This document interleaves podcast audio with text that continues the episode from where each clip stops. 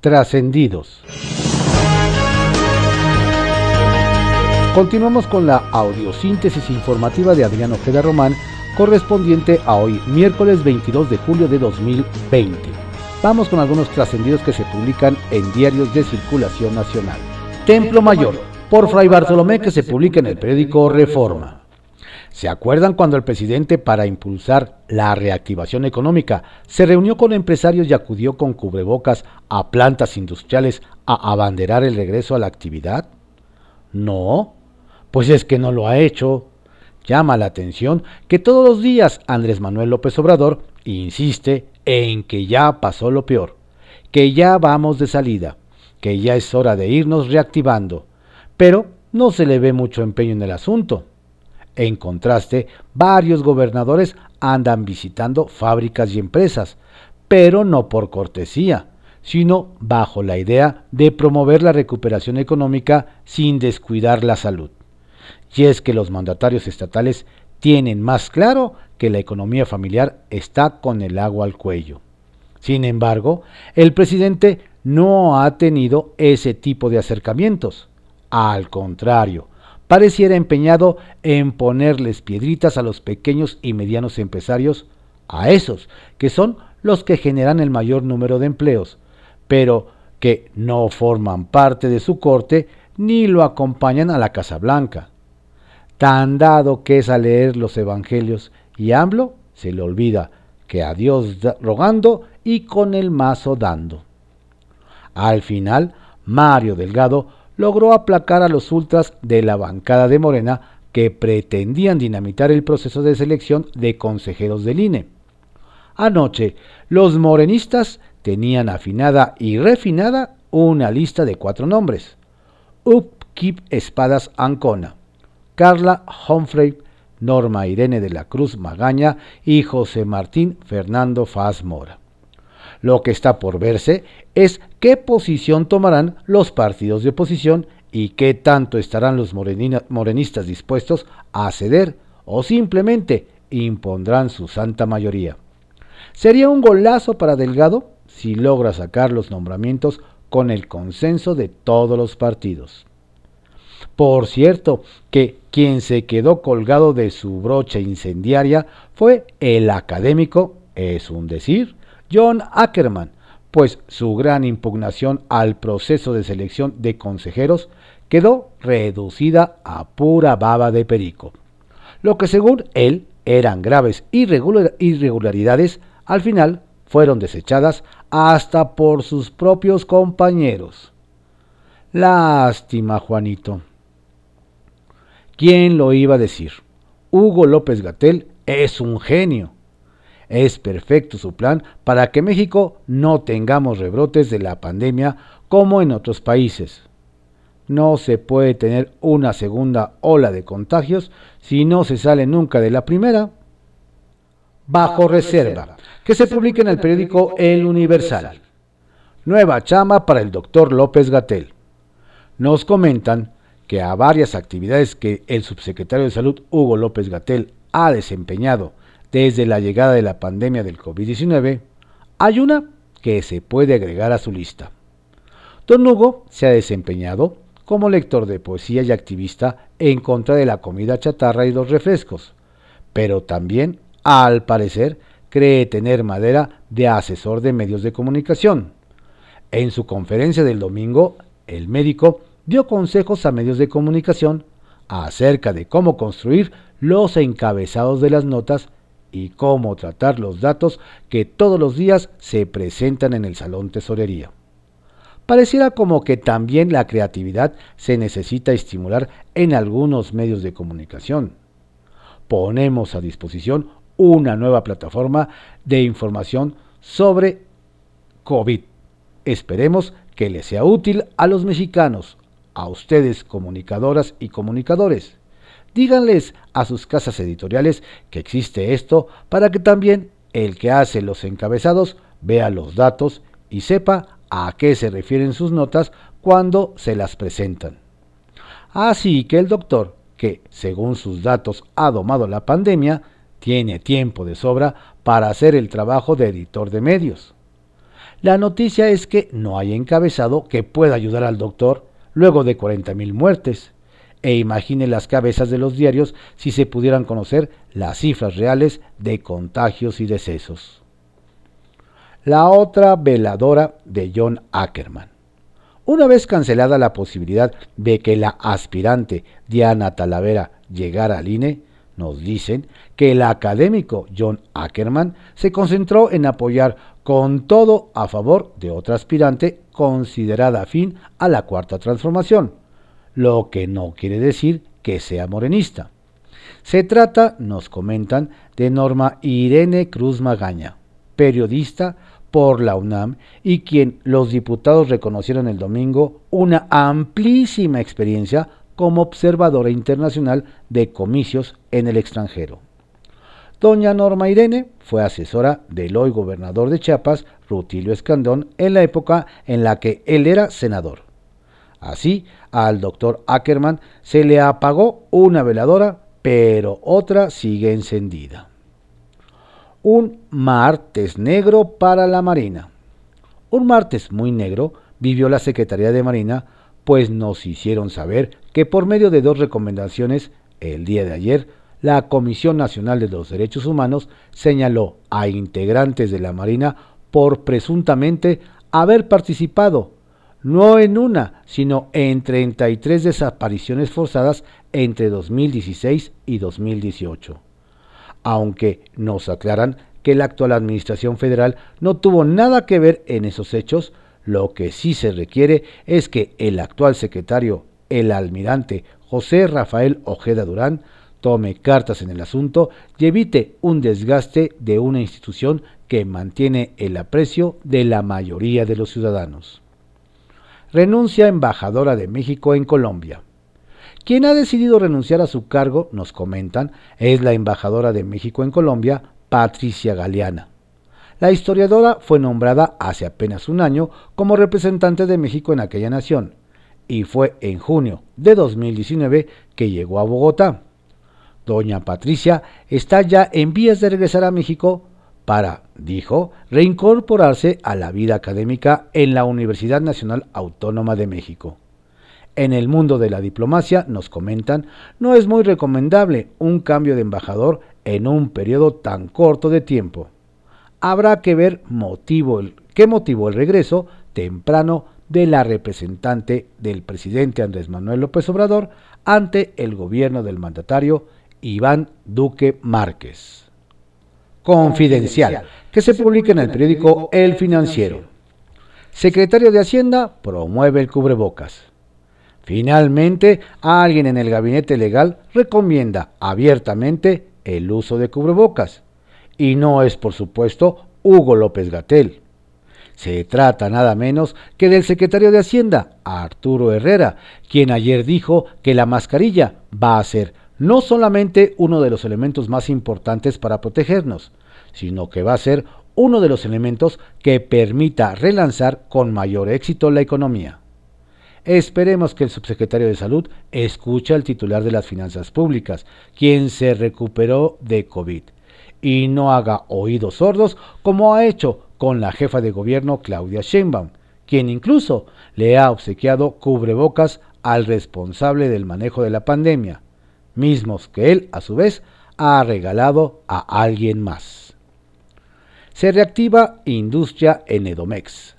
La reactivación de la actividad económica en el estado de, que gobierna Alfredo del Mazo va paso a paso, moderado, pero firme.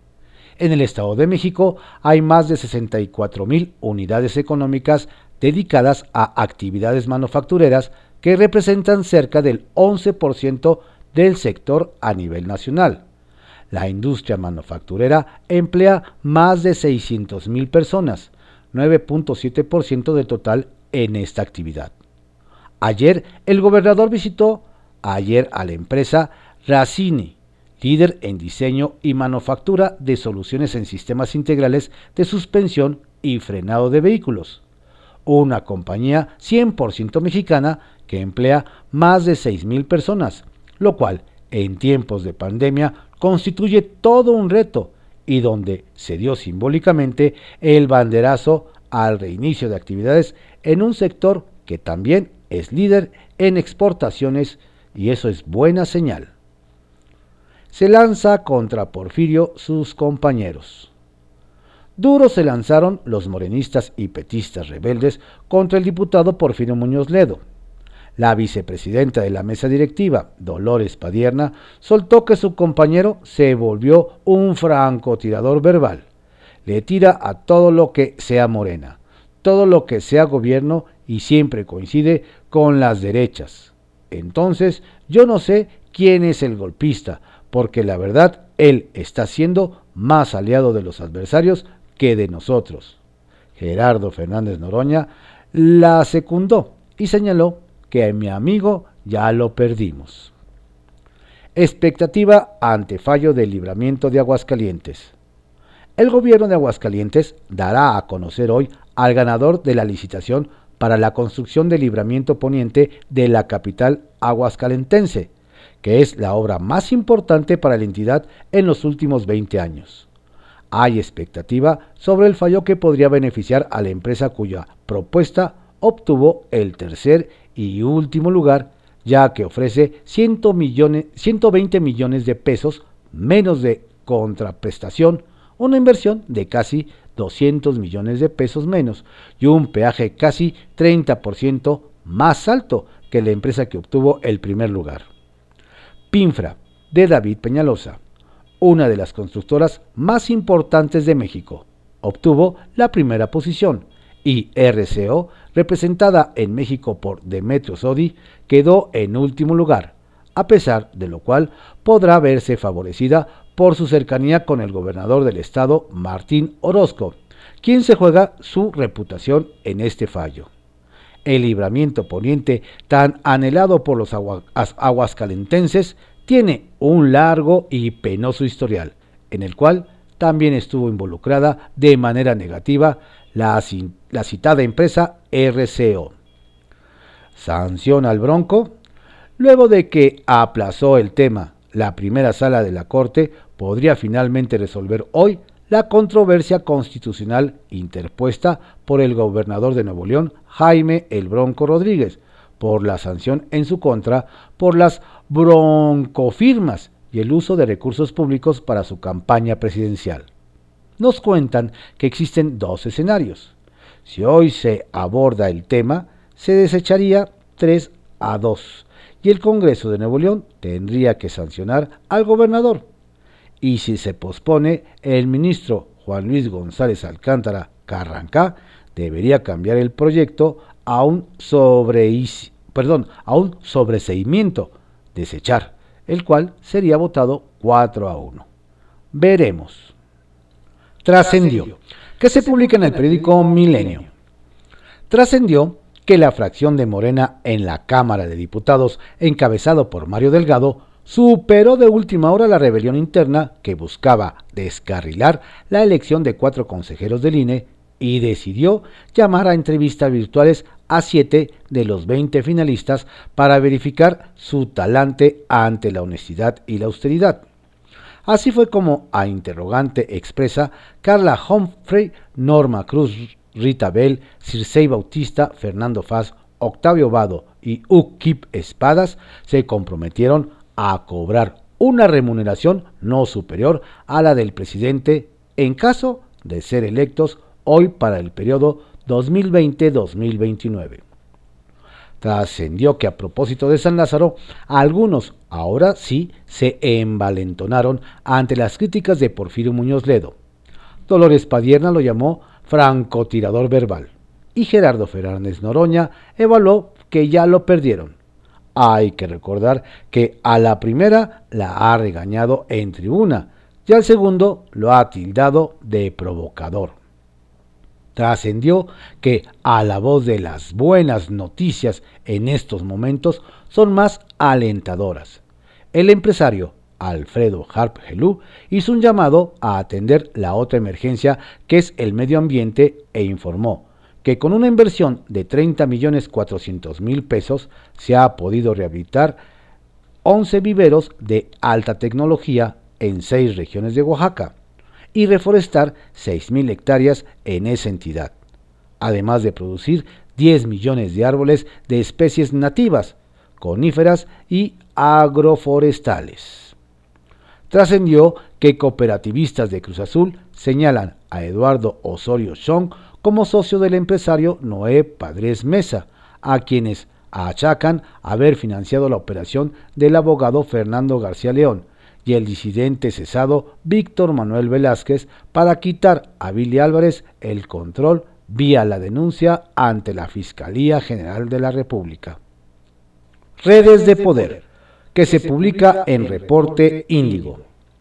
Enroques republicanos. Es cuestión de tiempo para que se confirme la salida de Javier Jiménez Espriu del Gabinete Federal, acelerada por la llegada de la Sedena y la CEMAR a la Administración de Puertos y Aduanas. Y aunque el aún titular de la SCT quiere influir en la sucesión de la dependencia, el relevo aún no está totalmente definido.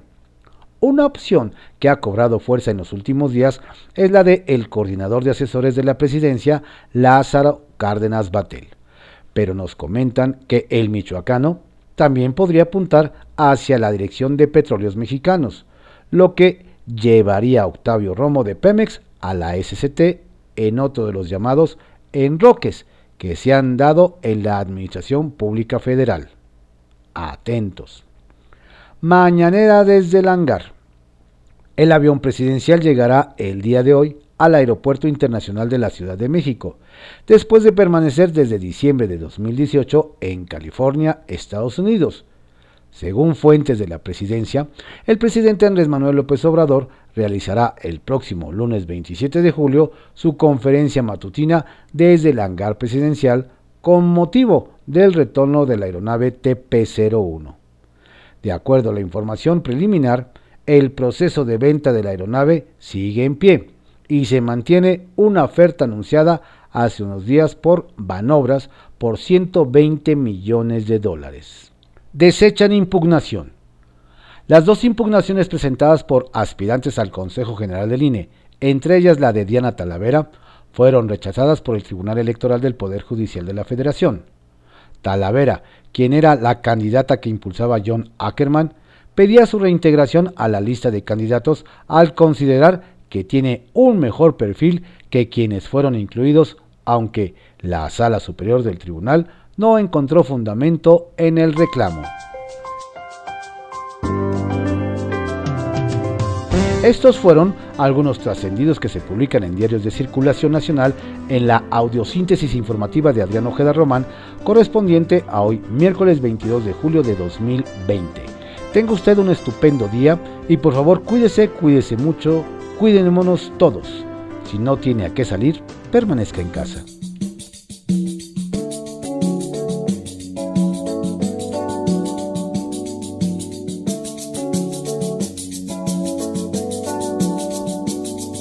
Querida, cada momento de mi vida, yo pienso en ti más cada día. Mira mi soledad, mira mi soledad, que no me sienta nada bien. Oh, ven, querida, no me he